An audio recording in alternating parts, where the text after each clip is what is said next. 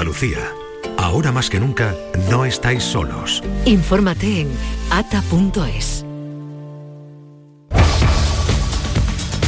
Acaban de dar las 9 de la mañana, ya a esta hora, como siempre, el día por delante con Carmen Rodríguez Garzón. ¿Qué nos cuentas? Pues vamos con un suceso de última hora que nos llega desde Cádiz porque una persona ha fallecido tras ser atropellada por un vehículo en la A4 a la altura de Puerto Real, dirección Jerez. El atropello ocurría en torno a las seis y media de la mañana. Lo que nos llegaban, eso sí, lo venimos contando, buenas noticias de Málaga, ya quedaba controlado a primera hora de esta mañana ese incendio que se declaraba este domingo en Maro, en esta pedanía de Nerja. Ya el Infoca está trabajando en su remate y extinción de este incendio que ha afectado de forma importante algunos eh, cultivos de aguacate, de chirimoya en la zona. Y hoy, como siempre, vamos a estar muy atentos a la evolución de la pandemia, los datos que se actualizan después del fin de semana, porque siguen al alza, así nos lo dicen las últimas cifras, los indicadores, la tasa y los contagios, pero la buena noticia es que se mantiene la presión hospitalaria sin sobresalto. Vamos a seguir hoy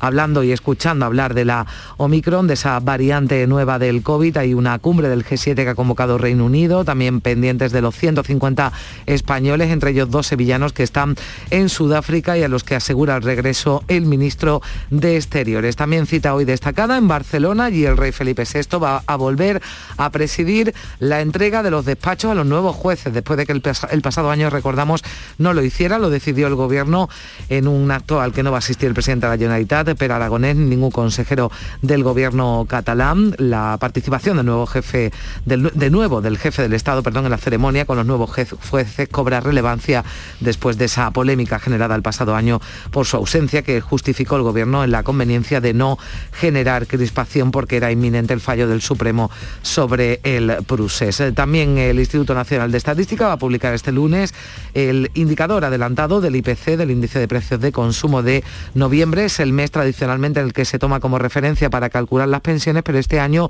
han patado gobierno y agentes sociales, han patado algo diferente, que la revalorización siga, siga ligada a la evolución del coste de la vida, pero haciendo una media de los últimos 12 meses de diciembre a noviembre. Y una cita cultural a las 11 de la mañana vamos a conocer a los eh, nominados a los premios Goya de este año. Lo van a desvelar los actores Natalie Poza y José Coronado. Tan 160 producciones, entre las que más suelen acumular nominaciones están Madres Paralelas, El Buen Patrón y Maisabel Lagada. Este año en Valencia, el 12 de febrero. Y además estamos muy pendientes de saldrá el adelantado del IPC, ¿no? Sí, sí, lo hemos dicho. El, adelantado que salir, digo que puede salir de un momento de noviembre, sí, vamos a, estar En cuanto que salga, Carmen, porque eso eh, nos tiene muy pendientes eh, para los efectos que pueda tener en la economía, desde lo doméstico a lo grande. Mira, un 5,6%, nos dicen ya la inflación registrada en, en noviembre, 5,6%. Así que era, fue de octubre de un 5,4% o sea que vamos... en octubre un 5 por 4 interanual. Así que sí, un 5,6% porque estamos hablando respecto al mismo mes del año anterior. Así o sea que, vamos a más o vamos a menos, Javier. Nuevo máximo histórico ¿eh? desde septiembre de ¿Vamos a más o vamos a menos? A ver, lo, que parece bastante claro es que en los planes de, recuperación económica del gobierno eh, no, no, no son como, como lo había eh, pensado eh, Pedro Sánchez y su vicepresidenta Nadia Calviño, que vamos, la recuperación es mucho más lenta en todo. Eh, por, cuestiones como esta que, que, comentabais.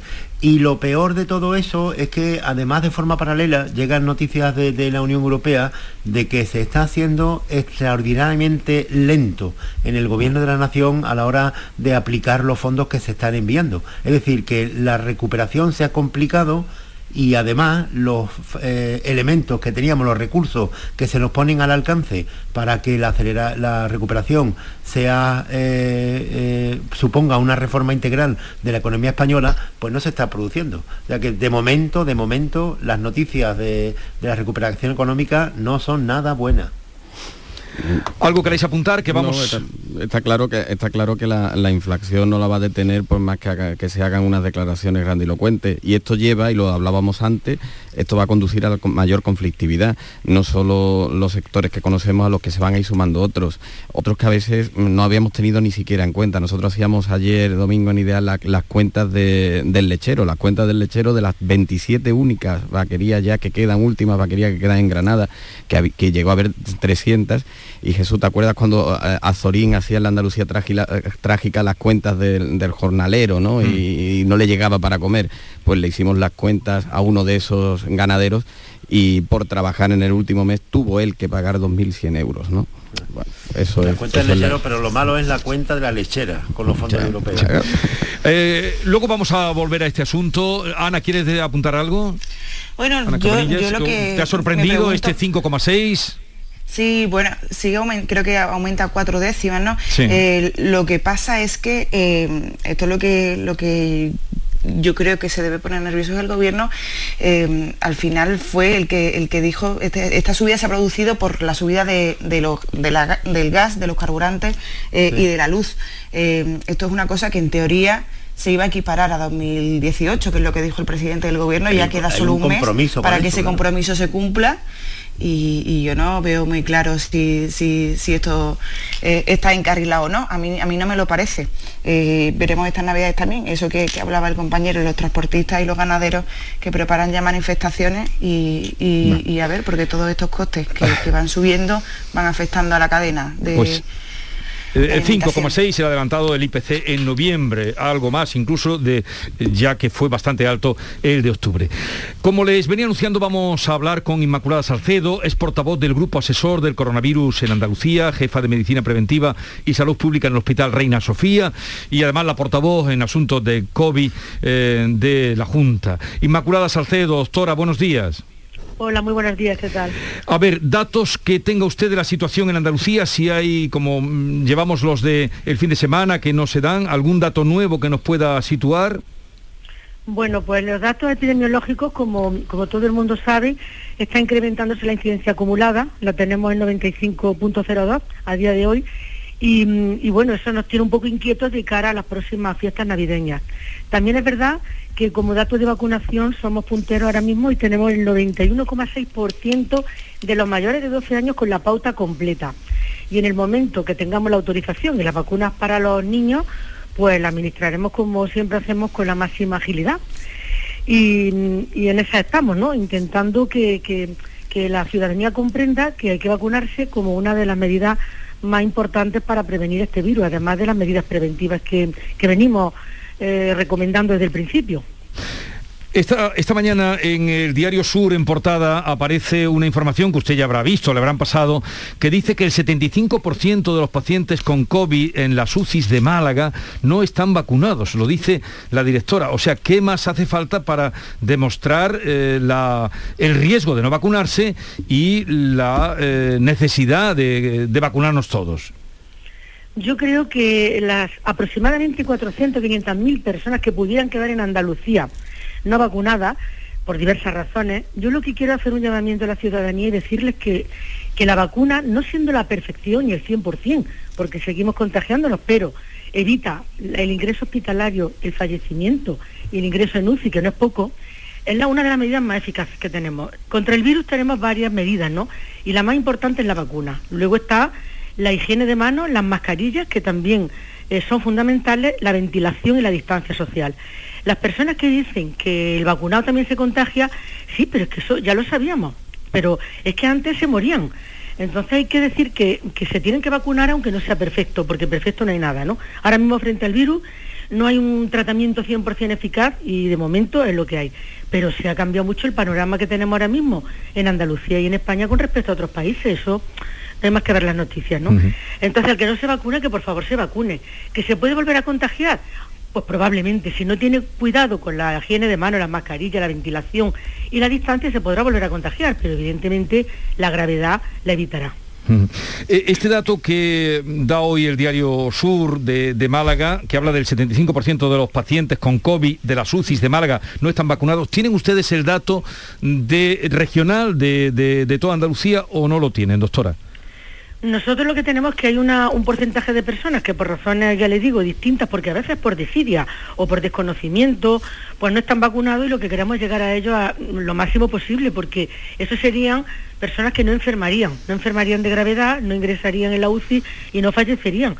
Y, en eso estamos, ¿no? El dato global ronda más o menos, un poco menos sería a nivel global, porque de hecho nosotros tenemos, cuando hay un acúmulo de casos y de brotes, siempre hay contagios, pero muy pocos ingresan, uno o ninguno, habiendo habido brotes con muchos casos, ¿no? Por eso los datos asistenciales son buenos, a pesar de que los datos epidemiológicos no acompañan y por eso estamos inquietos de cara a las próximas fiestas.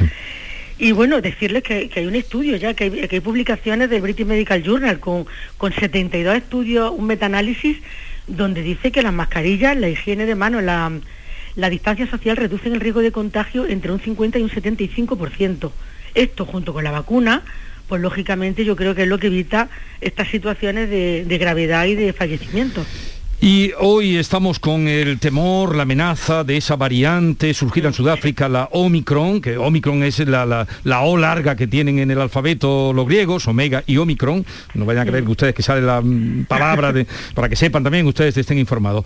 ¿Cómo reaccionar ante esta variante Omicron que es ahora el máximo temor? Pues mire, con mucha prudencia, como venimos haciendo en todo momento, eh, revisando la máxima evidencia que haya sobre esta variante. Ahora mismo mm, hay que esperar, no sabemos mucho de ella, se sabe que parece que tiene mutación en las espículas que puede provocar más contagios, no sabemos que sea más grave, no tenemos constancia de que la vacuna no la cubra, o sea que en principio parece que sí. Y bueno, no hay que ser alarmista y hay que ser muy prudente, porque también tuvimos la variante sudafricana beta en su momento y de ahí no pasó. Sin embargo, luego la delta pues no ha, digamos que ha copado el, el nicho ecológico del virus, ¿no? O sea que un poco estamos muy pendientes a ver cómo va y cómo evoluciona y según eso pues irán tomando las medidas. Al día de hoy no hay ningún caso detectado en España, hay algunos en Europa, eh, pero en España no hay ninguno o tiene usted alguna información que contradiga esta, eh, esta situación. No, yo a día de hoy la información que tenemos es que el Ministerio la ha incluido entre las variantes de preocupación, las VOC como vienen denominándose, y bueno, eso significa que hay que estar muy pendiente de ellas. Simplemente eso, y desde luego en Andalucía no, no tenemos nada hoy por hoy que nos haga estar inquietos. Pero bueno, estaremos muy pendientes, lógicamente estamos continuamente vigilando. Estamos hablando con la portavoz del Grupo Asesor de Coronavirus en Andalucía, Inmaculada Salcedo. Carmen. Sí, señora Salcedo, ¿qué tal? Buenos días. Hola, muy buenos días. Usted nos dice que no hay ningún caso ni posible caso en Andalucía, también nos dicen desde el Ministerio que tampoco en España. Entiendo que ahora es algo que se hace habitualmente, se analiza ¿no? los genomas de los casos que se van detectando para descartar que esta variante esté presente en Andalucía y en toda España. Sí, se están secuenciando continuamente muestras de, haber hecho estudios frente al virus, ¿no? de personas con síntomas, de personas contagiadas y se va viendo qué tipo de secuencia genética tienen los virus. Y en el momento que apareciera esta variante incluida por el Ministerio como variante de preocupación, obviamente se declara a, a los servicios de vigilancia epidemiológica y se tiene en cuenta cómo va evolucionando esos pacientes, qué ocurre con las vacunas, etcétera, etcétera. ¿no? Mm. ya lo dijo el otro día la directora de la OMS, que, vamos, el director y la, y la representante de la OMS, que, que María Neira, que, que la entrevistaron y nosotros estuvimos pendientes de su información y decía eso, que, que la están estudiando, que están viendo un poco la distribución que pueda tener y que hoy por hoy seguimos con, con la medida de prevención y sobre todo la vigilancia, el monitoreo como como llaman en la Organización Mundial de la Salud, en monitoreo constante de los datos de esta secuencia y de esta variante. Mm.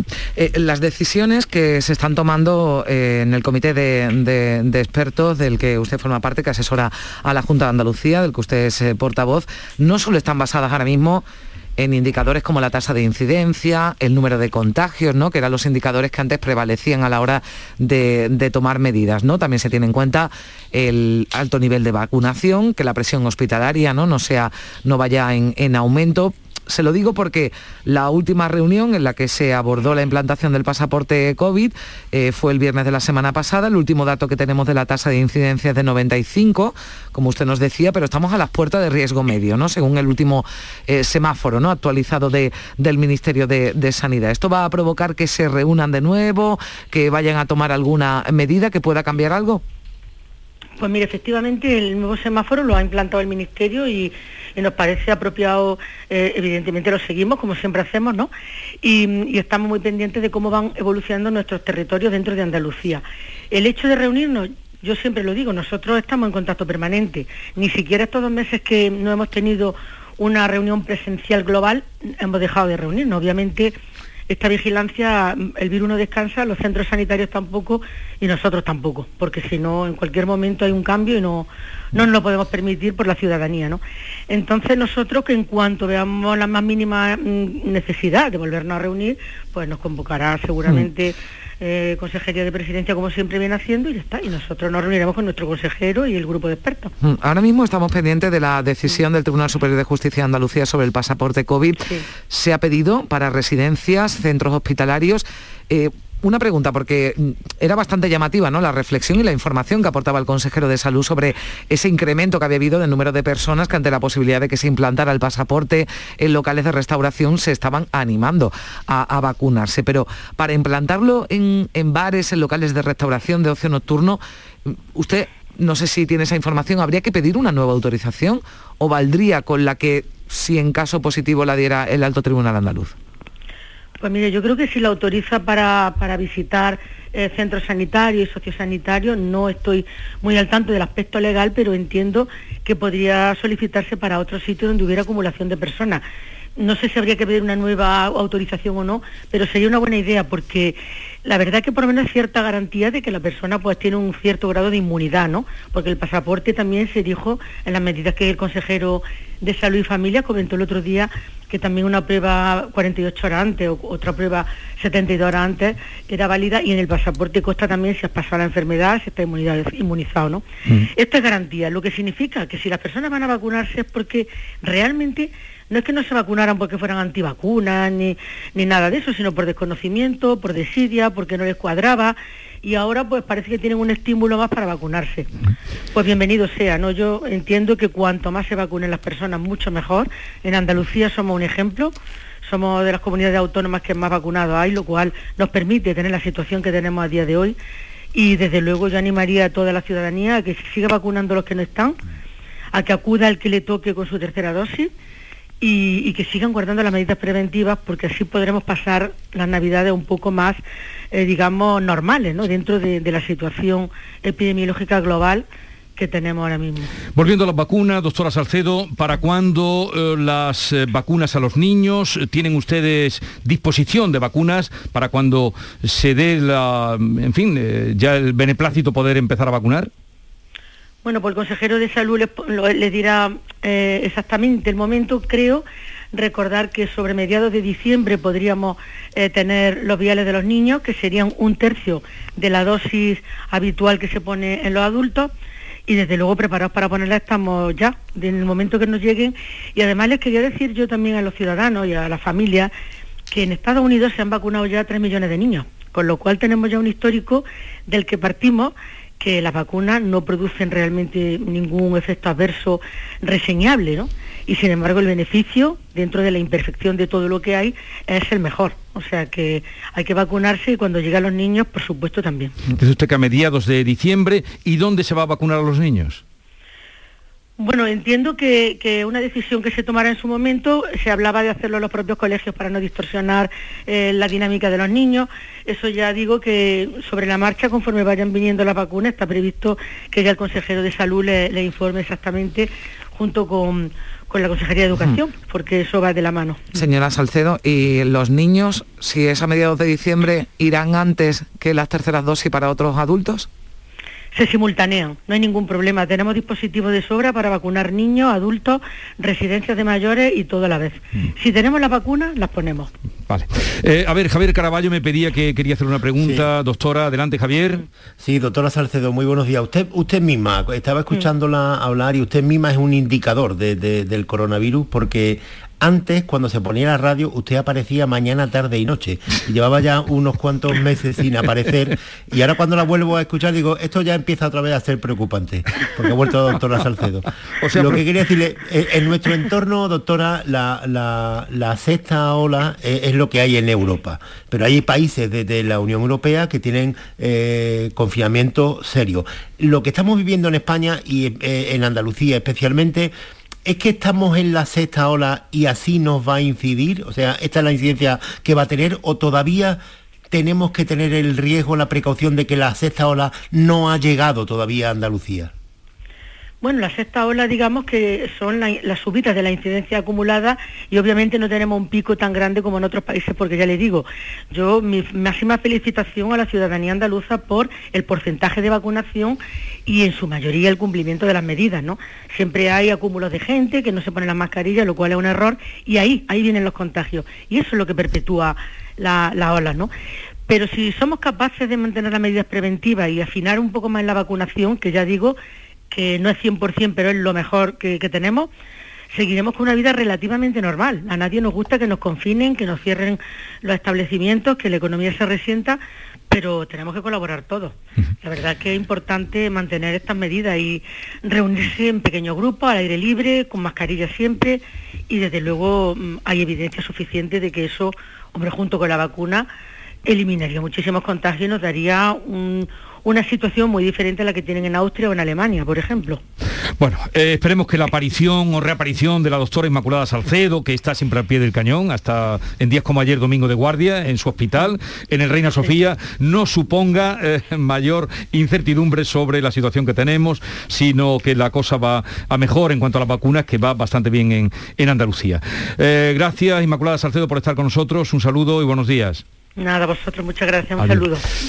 Mm, Carmen, hasta mañana, que ya mañana te entrego los bártulos, eh, estará con ustedes porque me alejaré también uno, un par de días. Eh, continuamos en un momento con Javier Caraballo, con Ana Cabanillas y con Kiko Chirino. La mañana de Andalucía con Jesús Vigorra. Soy José Andrés. Cuando llegué a Washington me preguntaron de dónde venía y yo les dije que del país más rico del mundo y les conté cómo era. Les conté que tiene árboles donde nace oro. Les dije que los bancos más importantes están en el mar. Desde ese día, nadie dudó que venía del país más rico del mundo. Alimentos de España, el país más rico del mundo. ¿En qué capítulo de tu vida estás ahora? ¿Quieres hacer una reforma cambiar de coche? ¿Tus hijos ya necesitan un ordenador para cada uno? ¿O quizás alguno ya empieza la universidad? ¿Habéis encontrado el amor y buscáis un nidito? En Cofidis sabemos que dentro de una vida hay muchas vidas y por eso ahora te ofrecemos un nuevo préstamo personal de hasta 60.000 euros. Cofidis, cuenta con nosotros. Hola, soy Nuria Fergo y todos los días me levanto con una sonrisa. Haz tú lo mismo y vuelve a sonreír. Este mes en Vitaldent te ofrecen un 20% de descuento en tu tratamiento de implantología. Llama al 900-101-001 y pide tu cita gratis. En Vitaldent quieren verte sonreír. En cofidis.es puedes solicitar cómodamente hasta 60.000 euros, 100% online y sin cambiar de banco. Cofidis, cuenta con nosotros. Oye tú, mira la casa rural que acabo de pillar para Nochevieja. Todos los colegas juntos ahí. ¿Qué dices? Yo no puedo. Me toca en casa de mis suegros, que vamos a llevarles los cupones del sorteo del cupón extra de Navidad de la 11. Pues se lo mandamos en un taxi, si mi hermano es taxista. Espera, espera, que le llamo. En Navidad, qué bello es repartir. Cupón extra de Navidad de la 11. El 1 de enero, 75 premios de 400.000 euros y más de 910.000 cupones premiados. Compra ya tu cupón. 11. Juega responsablemente y solo si eres mayor de edad. ¿Sabes que España es el primer exportador mundial de naranjas? ¿Y sabes que la mitad de ellas se producen en Andalucía? Sanas, frescas, ricas y sabrosas. Compra naranjas de Andalucía. Es un mensaje de la Consejería de Agricultura, Ganadería, Pesca y Desarrollo Sostenible. Junta de Andalucía. Canal Sur Sevilla. Porque realizar una obra eficaz y eficiente en Sevilla es posible.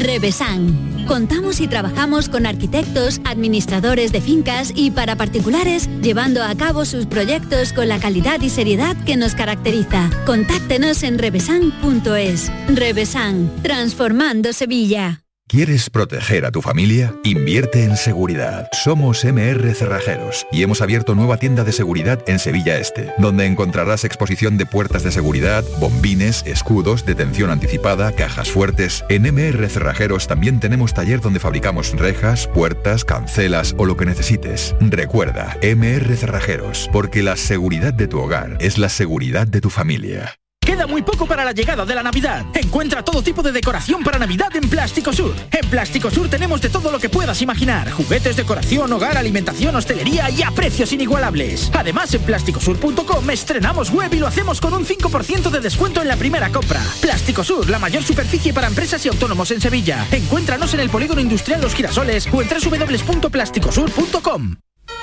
En Navidad todos deseamos lo mejor para los nuestros. Desde 1953, la Logroñesa me ofrece el mejor mazapán.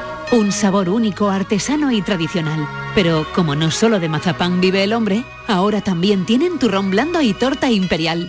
Mazapanes de Montoro la Logroñesa. La Navidad en su mesa.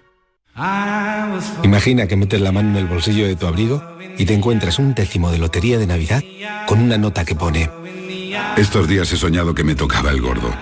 Y en ese sueño siempre lo celebraba contigo. Feliz Navidad. Ahora imagina que en vez de recibirlo, eres tú quien lo envía. 22 de diciembre, sorteo de Navidad. Compartimos la suerte con quien compartimos la vida. Loterías te recuerda que juegues con responsabilidad y solo si eres mayor de edad.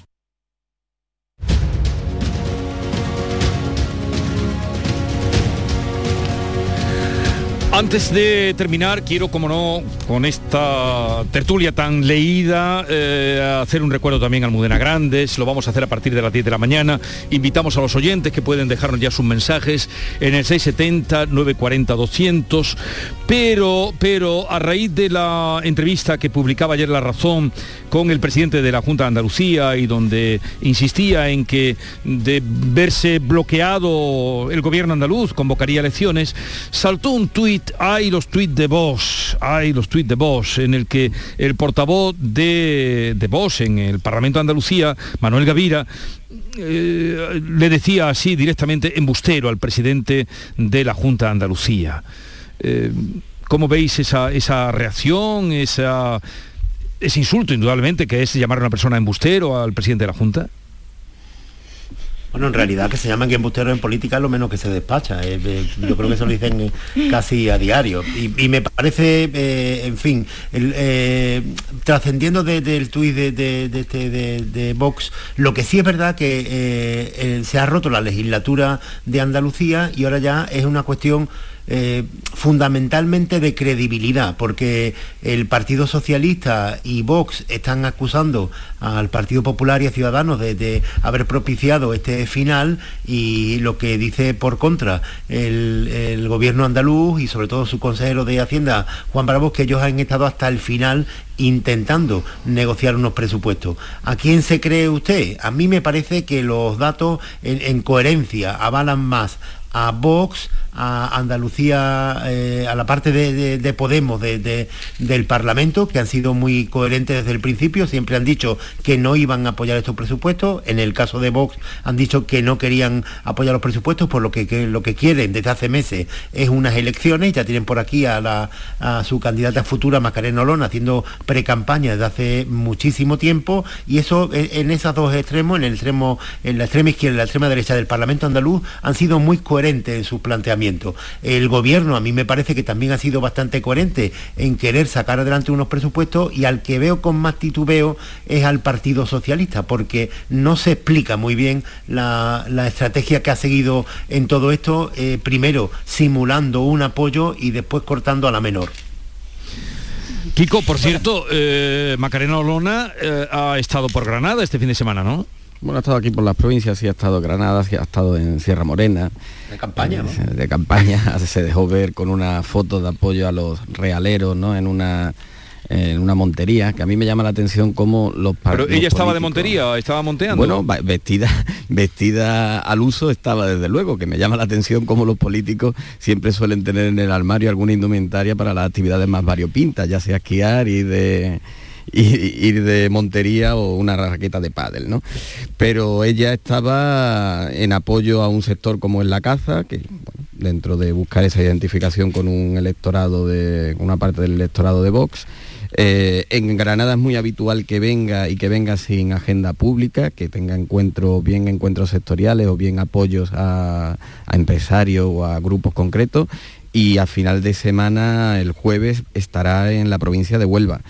Eh, es verdad, ese tuit que tú mencionabas tenía otra frase, ¿no? De Gavira, asumen las consecuencias. Es, que es, un estilo, porque cuando dices de qué cambio hablas, es un, no sé, un tono... Asume las consecuencias es el adelanto electoral que ya no oculta a Vox y eso que llaman en el argot periodístico con un circunloquio, pues llamamos fuentes próximas a Macarena Olona, eh, ella tiene todos los escenarios, escenarios ya controlados y entre todos los escenarios manejados y controlados está, entre otros, el de empadronarse en Andalucía, que es un requisito pues, indispensable para poder ser candidata. Ana, ¿cómo lo ves tú? No sé, de lo que hemos hablado, eh, le, quita importancia Javier al tuit, dice que esto es lo habitual, pero la verdad es que tiene un tono así muy directo, ¿no? Sí, pero es que ya nos sorprende viniendo también de, quien viene, ¿no? De, de Vox, que siempre han ido, eh, un poco, siempre han sido un poco los, eh, los chicos malos de la política, son en quien se han convertido. Lo que, lo que fue Podemos en su momento, ahora parece que es Vox, que es, ir a la contra con este tinte rebelde. A mí no me, no me llama la atención viniendo de quien viene, hombre, sí llama más la atención pensando que hace un año era quien sostenía el gobierno andaluz. Eh, pero claro, venimos de unos meses en los que les duele la boca de pedir elecciones anticipadas en Andalucía. Eh, con lo cual tampoco, eh, tampoco me llama especialmente la atención. De Olona yo creo que sí que está claro que va, que va a aterrizar allí y además va a aterrizar es un movimiento bastante estudiado en Vox. Juan, Juanma Moreno tiene un perfil como muy transversal, muy que se dirige a todos los votantes y Olona lo que va a hacer va a llevar ese perfil duro de derechas allí eh, con, la, con la intención de ganar espacio, precisamente por la derecha y además, esto lo decían fuentes de Vox en el Congreso, que, que va a atacar por un flanco donde puede hacer daño, porque el Partido Popular llegó eh, a la Junta de Andalucía eh, levantando alfombras, por decirlo así, Macarena Olona es eh, abogada del Estado. Conoce a algunos de los dirigentes con los que se va a enfrentar ahora electoralmente porque, porque les ha interrogado. con lo cual puede ser un perfil que saque eh, llegado el momento que, sí que puede hacer pupa, ¿no? Veremos, yo, yo lo considero un, movimiento interesante eh, y, que, que, puede tirar, aunque lo de que se empadrone en Andalucía, eh, yo no creo tampoco que cale mucho esa, esa, vinculación con, esa tierra, ¿no? ya, ya veremos tiene que hacerlo para concurrir.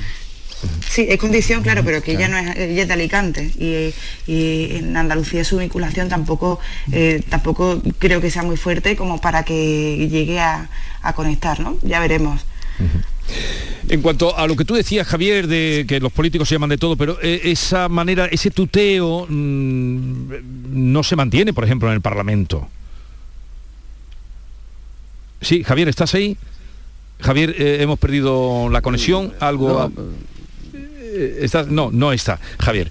Eh, me refería al tuit, no estamos habituados a ese tuteo, ¿no? De, mm, asume tus consecuencias, y todo ese eh, en el Parlamento se hablan de usted. Sí, pero bueno, eso entra dentro de la tribalización de la política y que el problema no es que en Twitter hables así, sino que más allá del formalismo de hablarse de usted, el atril del Congreso o del Parlamento cada vez se parece más a Twitter y los titulares están hechos a golpe de tweet y, son más las excentricidades o las ocurrencias que, que las ideas y los planteamientos. Oye, perdonad un momento que voy a saludar a Paco Vocero, lo escucharéis cada mañana cuando habla de las claves económicas, ya advertía hoy, eh, nos ponía sobre aviso de eh, que estuviéramos atentos al IPC. Al final, Paco, eh, un 5,6, esto creo que no ocurría, tú tendrás más datos desde el año 1992 en nuestro país. Justamente hace un año, en noviembre, bajaban los precios y ahora estamos que suben un 5,6. ¿Qué, eh, en fin, qué valoración haces de esta situación? ¿A dónde puede repercutir, eh, Paco Vocero? Hola, buenos días de nuevo, Jesús. Pues mira, la valoración evidentemente es muy negativa. Es muy negativa porque mantiene el tono extraordinariamente elevado de los precios eh, y aunque sea una parte muy importante que tiene que ver con los precios de los carburantes, pero la estructural, la subyacente, ya se eleva hasta el 1,7%, cuando ha estado tradicionalmente en los últimos tiempos hasta el negativo. Con lo cual, esto eh, va a tener una incidencia importante. Entre otras muchas cosas, eh, vamos a tener ya un cálculo del incremento de las pensiones para 2022. que estará en torno al 2,5. ¿Por qué? Porque se toma como referencia este dato de noviembre, eh, que se hace con un promedio desde diciembre pasado hasta noviembre de este año, y el dato eh, está en torno a ese 2,5% para 2022 de incremento de las pensiones. También es cierto que seguramente habrá que hacer ajustes con la paguilla, la paguilla que estaba en torno a un 0,9, que es lo que estimaba el, gobierno, el dato está muy lejos, eh, posiblemente puede estar al final de año en el 4 o incluso algo más elevado, y esto, eh, según los primeros datos que se, se tienen para hacer cálculos, pues mm, haría que el Estado tuviera que desembolsar algo más de 2.000 millones de euros, ¿no? Esta paquilla, como sabemos, que se va a ingresar a, primeros de año. Pero el dato evidentemente es un dato malo. Por la única cosa buena que vamos a, poder tener, es hacer alguna lectura de algún modo, si es que podemos buscarle algo bueno a esto. Bueno, pues tenemos claro y evidente que mientras se mantenga esta situación, desde luego no va a haber ningún movimiento por parte eh, del BCE, aunque pueda parecer lo contrario, para, para subir tipos, ¿no? Eh, y va a seguir, seguramente escucharemos durante esta semana que la situación es transitoria por los precios de la energía, ¿no? Pero como repito, el tema de 1,7 que es estructural es un poco el, es un poco ahí donde está un poco el, dato malo de todo esto. Mañana seguiremos en las claves económicas. Paco Vocero, gracias por atendernos. Un saludo. Y, y antes de despedir a nuestros compañeros, no sé si hemos vuelto a retomar la conexión con eh, Javier Caraballo. Sí que me gustaría, empiezo por ti, Ana, eh, si erais lectores, seguidores de, Almudena Grandes, eh, algún recuerdo, algún sentimiento que os provoca esta pérdida de Almudena. Sí. A mí, a mí me apenó mucho la, vamos, cuando me enteré de su, fallecimiento, que además me resultó muy, muy, muy repentino y, sorprendente. Yo desde pequeña, desde chica veraneo en Rota, y allí era muy habitual eh, verla pasearse con total naturalidad, bueno, con, eh, con Luis García Montero y con otros otros poetas de allí de Rota, como eh, Felipe Benítez Reyes. Eh, y era una, eh, una, una, persona casi del entorno, ¿no? Casi que te, te alegraba porque era una persona familiar, por decirlo así. Eh, entonces a mí me, me, apenó mucho esta pérdida, más allá de la, de la pérdida de, indudable de su figura literaria, ¿no? Pero casi en la personal, porque era una, una persona que, que siempre había estado ahí y que pensaba que, que no, se, no se iban a ir nunca, ¿no? Que siempre ibas a seguir encontrándotela y sobre todo con ese carácter que tenía, que hay personas que parece que que eso, que, no les puede pasar nada porque como que, imponen y con, su, con, su sola, con su sola presencia, con lo cual, eh, nada, pena, claro que sí, y además que era una, una embajadora estupenda de Andalucía y de Rota en concreto. Desde luego que sí, decía, y no quiero hablar más, si me acuerdo de una entrevista, y no quiero hablar más porque no quiero llenar aquello de gente. Es una última entrevista que tuve con ella en, eh, Andalucía Televisión. A ver, eh, Kiko.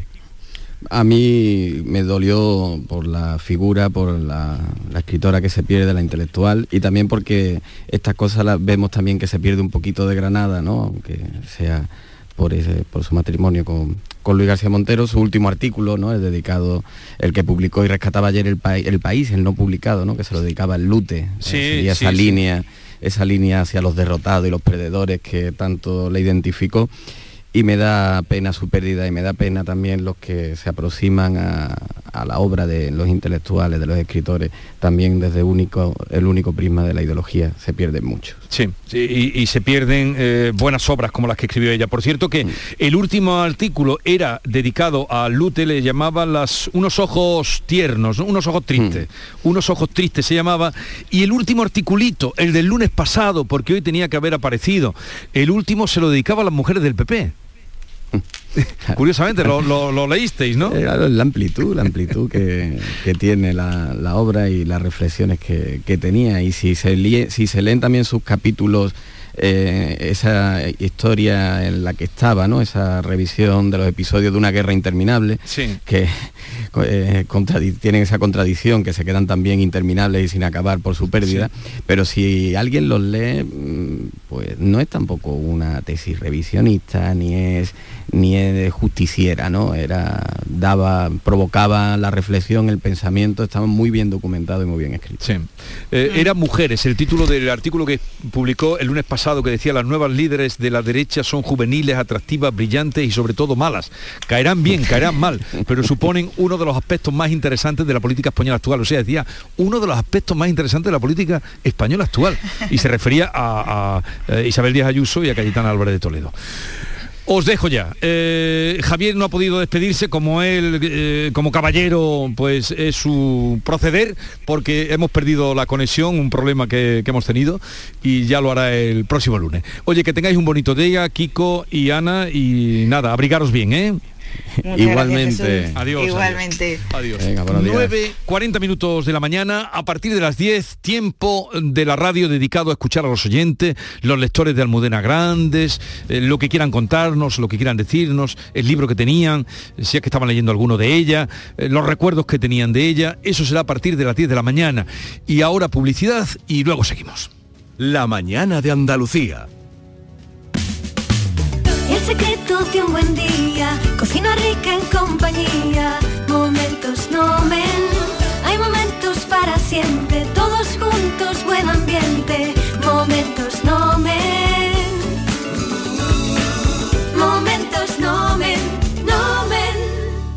Escúchame, Yuyu, ¿este fin de semana qué va a hacer? ¿Ya te quiere venir conmigo, no, Luis? Hombre, dímelo. Pues mira, lo que quiero hacer es una paella con la familia, con los amigos. Por supuesto, con el mejor arroz, el arroz nomen. Tú sí que sabes, Yuyu. Tú sí. Escúchame, ¿me puedo apuntar? Ah, ya veremos, ya veremos, Luis. arroz nomen. Más de 80 años juntos. Hola, soy Nuria Fergo y todos los días me levanto con una sonrisa. Haz tú lo mismo y vuelve a sonreír. Este mes en Vitaldent te ofrecen un 20% de descuento en tu tratamiento de implantología. Llama al 900-101-001 y pide tu cita gratis. En Vitaldent quieren verte sonreír. Ni el challenge del papel higiénico, ni el de la botella. Los retos más difíciles a los que se enfrenta nuestra generación están en la vida real, como el famoso encontrar trabajo challenge o el independizarse challenge. Y aunque para superarlos necesitamos vuestro apoyo, aceptamos el reto. Súmate en aceptamoselreto.com. FAD 916 15 15. La mañana de Andalucía con Jesús Vigorra. Como le hemos venido contando, la variante Omicron del COVID y las nuevas restricciones impuestas impiden salir del país de Sudáfrica a unos 150 españoles que están esperando vuelos. Iban a volar este domingo a Suiza, pero la compañía solo admite a sus nacionales. Entre esos españoles se encuentran dos andaluces, en concreto tenemos entendido que dos sevillanos, en fin, esto poco cuenta, lo importante es que vamos a hablar con Fran Mallín, que es uno de los que está ahí atrapados. Fran, buenos días. Buenos días, Jesús. ¿Dónde te encuentras, Fran? Pues ahora mismo en una ciudad aquí cerquita de Johannesburgo, muy cerquita del puerto. Bueno, ¿y mm, tenéis alguna información de cuándo podéis salir de ahí? ¿Algún vuelo que os saque? Pues ahora mismo no tenemos información, lo único que hemos conseguido es una pre-reserva con KLM con Aster para el día 4 de diciembre para el día 4 de diciembre. ¿Y en el aeropuerto cuánto, cuánto tiempo llevas? Pues en el aeropuerto llegamos ayer por la tarde, o sea, a las 12 de la mañana, poco más, y desde entonces. Porque teníais vuelo para ayer domingo. ¿Volabais a dónde? Sí, ayer, bueno, teníamos el primer vuelo con Turis a Estambul, nos lo cancelaron.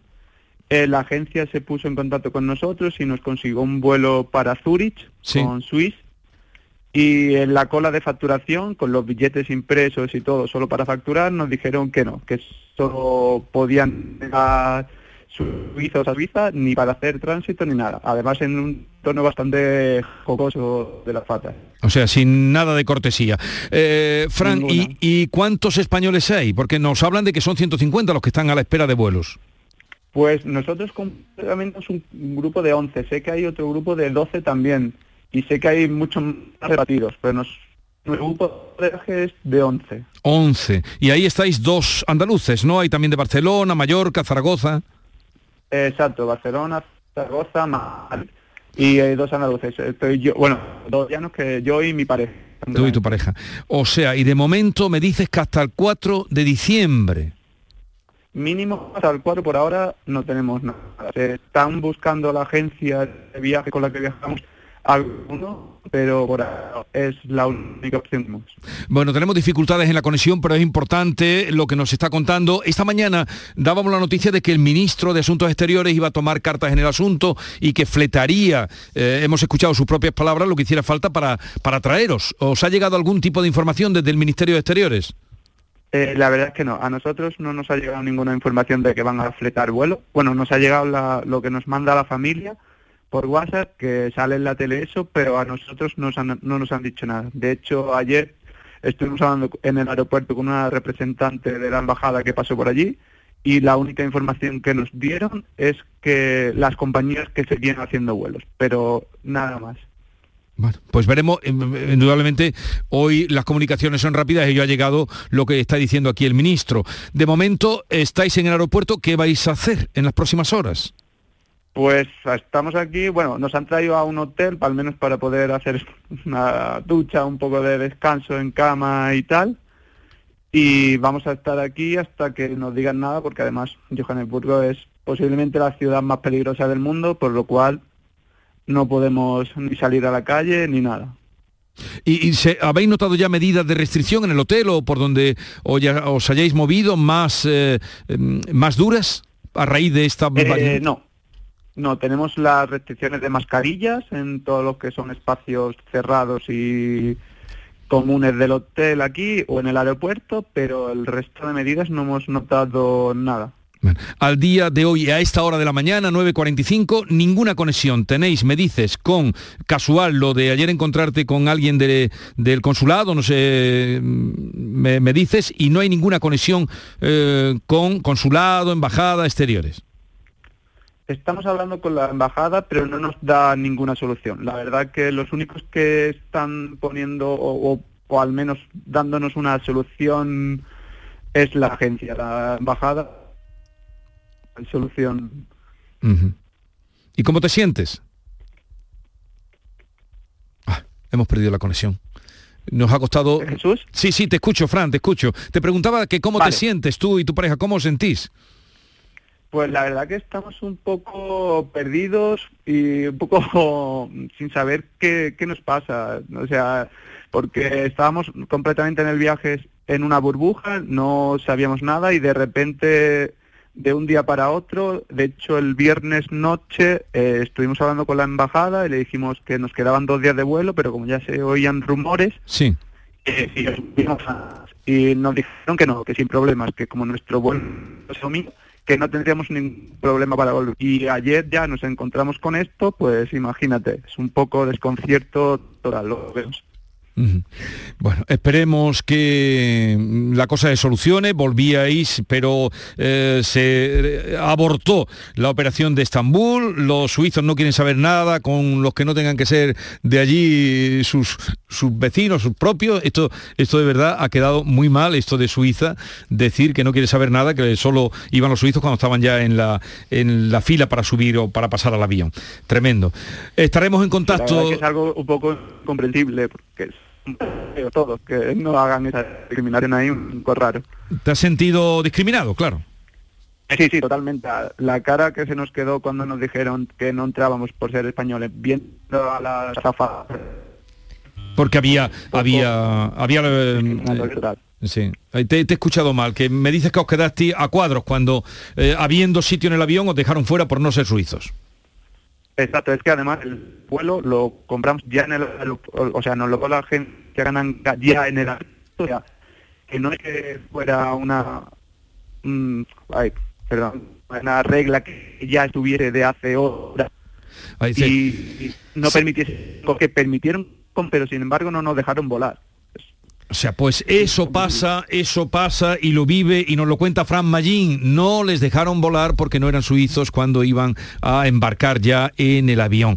Fran, eh, en fin, mm, retomaremos siempre que podamos el contacto contigo para intentar saber qué os pasa allí. De momento no tienen vuelo hasta el 4 de diciembre. Hemos escuchado en este mismo programa declaraciones del ministro de Exteriores diciendo que fletará lo que haga falta para traer a los españoles. Él nos habla de un grupo, el suyo, de 10 españoles que existe otro de 12. Se habla también de que, por otros medios, de que pudiera haber 150 españoles. Un abrazo, Fran Mallín, suerte y a ver si todo se acaba, esta, esta mala pesadilla.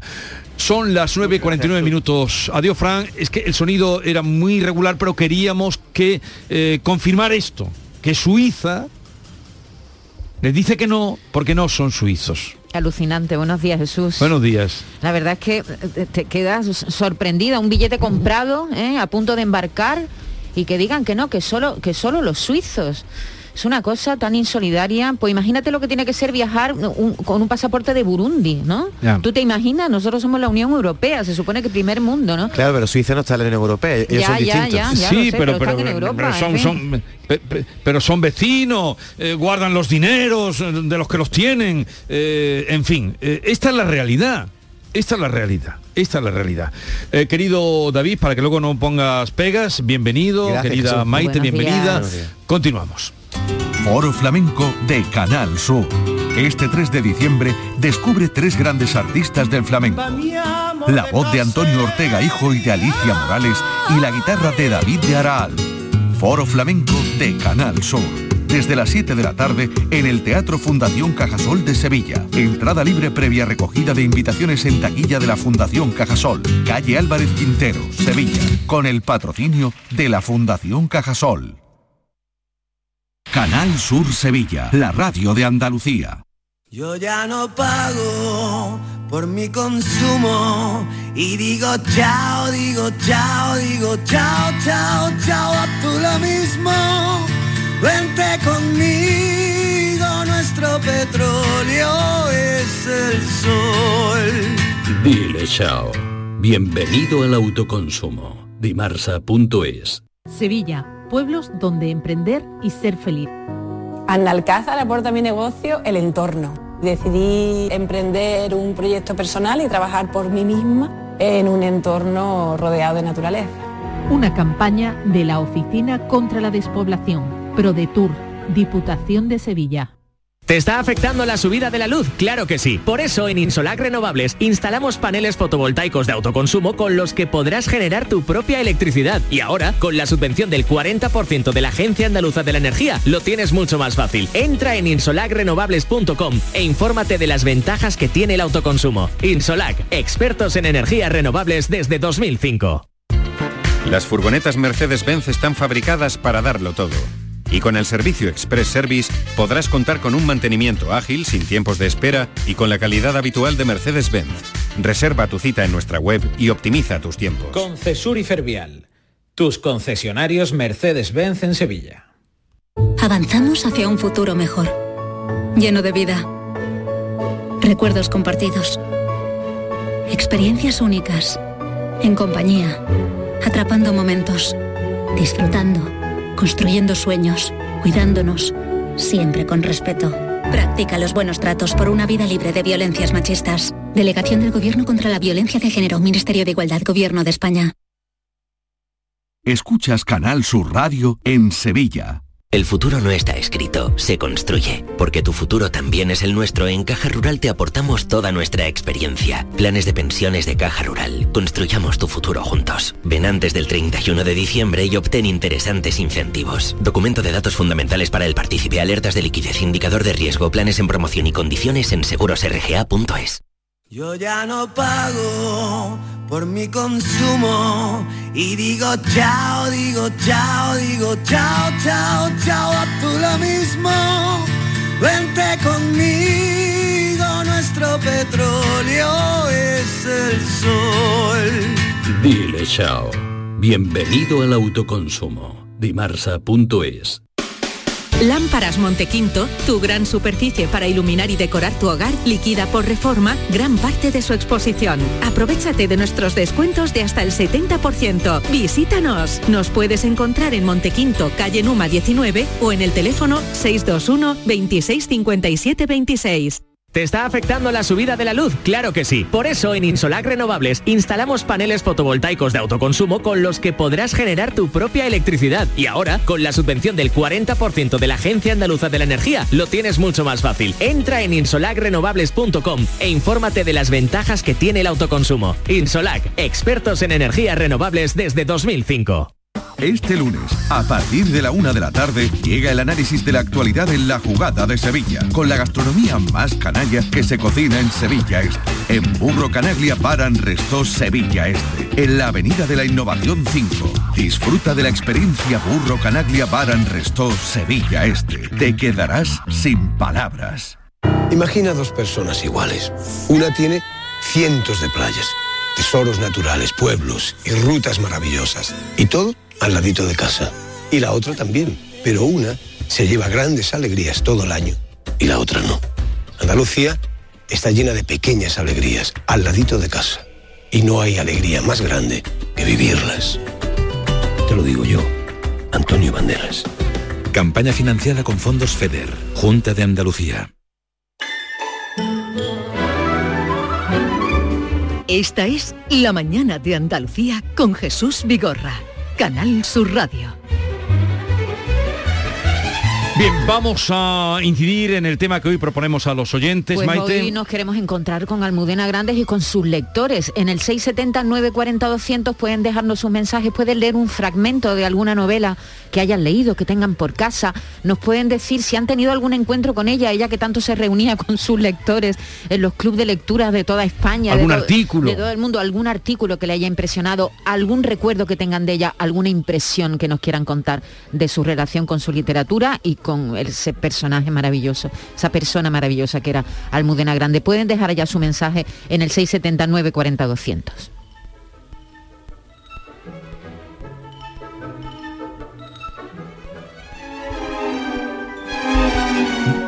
Teníamos ahí un mens- mensaje que queríamos Que escuchar. Bueno, lo dejamos Lo- lo para lo dejamos para después porque eh, se nos va el tiempo y les recordamos que es el 670 940 200 para que nos dejen su impresión, su recuerdo. Alguien derrota también, porque como nos contaba hace un momento Ana Cabanillas, era muy frecuente verla pasear por allí. Claro, Ella ejercía de roteña, de ahí salió una de sus grandes novelas. Los aires difíciles. Ah, maravillosa. sí, Salió sí, de ahí, sí, transcurre ahí esa novela, prácticamente con ese aire que, aire difíciles que los deja loquitos y trastoca a todo el mundo. Para mí esa estaría entre, luego haremos también nuestra lista de preferencias de novelas de Almudena Grandes, también nos lo pueden decir, y acudiremos también a un club de lectura, ella frecuentaba mucho los clubes de lectura y hemos seleccionado también algunos fragmentos de las últimas entrevistas. Por ahí va hoy el romance de García Barbeito, buen lector, gustoso lector, y de ahí que hoy dedique su romance a Almudena, Bran- a Almudena Grandes. Querido Antonio, te escuchamos. Muy buenos días, querido Jesús Vigorra. Perversos de Almudena Grandes. Vuelan páginas escritas preguntándose en el aire cien veces ¿por qué? ¿por qué? Y no les contesta nadie. Se despaginan cien libros, cien historias se deshacen y se vuelcan los tinteros como tristes manantiales. Las edades de Lulú nadie en el mundo las sabe. Y aunque tú la llames viernes, no irá cuando tú la llames. Malena es nombre de tango, pero no es hora de baile. Soplan los aires difíciles, ya no hay aire que sean fáciles. Los castillos de cartón se derriban como naipes. Todo el corazón helado, tú tan cálida, ahora traes. La muerte nos duele siempre, pero hay muertes que nos abren heridas que no sabemos cómo ni por qué las hace. Cuando la muerte se lleva a quien nos trajo paisajes, historias, nombres, cercana a la muerte, siempre nos sabe. Muere el escritor y queda la historia sin terminarse y sin que nadie se atreva a contárnosla bien. Caen las palabras al vacío, donde la muerte se hace un hueco para vivir su silencio interminable. Nunca sabremos, ya nunca, qué palabra iba a asomarse a la mano que buscaba historias donde quedarse. La muerte ha sido la firma de una vida novelable. Las historias que no fueron ya nunca serán. Descanse en paz la gran escritora. En paz, Almudena Grandes.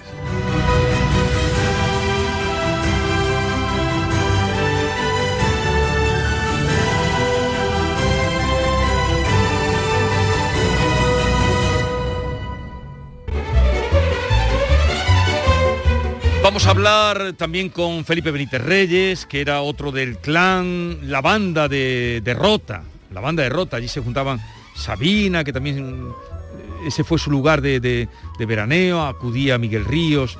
Eh, Juanjo Telles. Juanjo Telles, por supuesto, nuestro querido Juanjo. Javier Ruibal. y todos eh, también tuvo mucho que ver en eso Caballero Bonal, que no estaban rota, pero iban a buscarlo. Y Caballero Bonal decía, pero dejarme ya, en los últimos años, dejarme ya, eh, íntimo amigo de, de Benítez Reyes. En fin, Almudena, ¿cómo la recuerdan?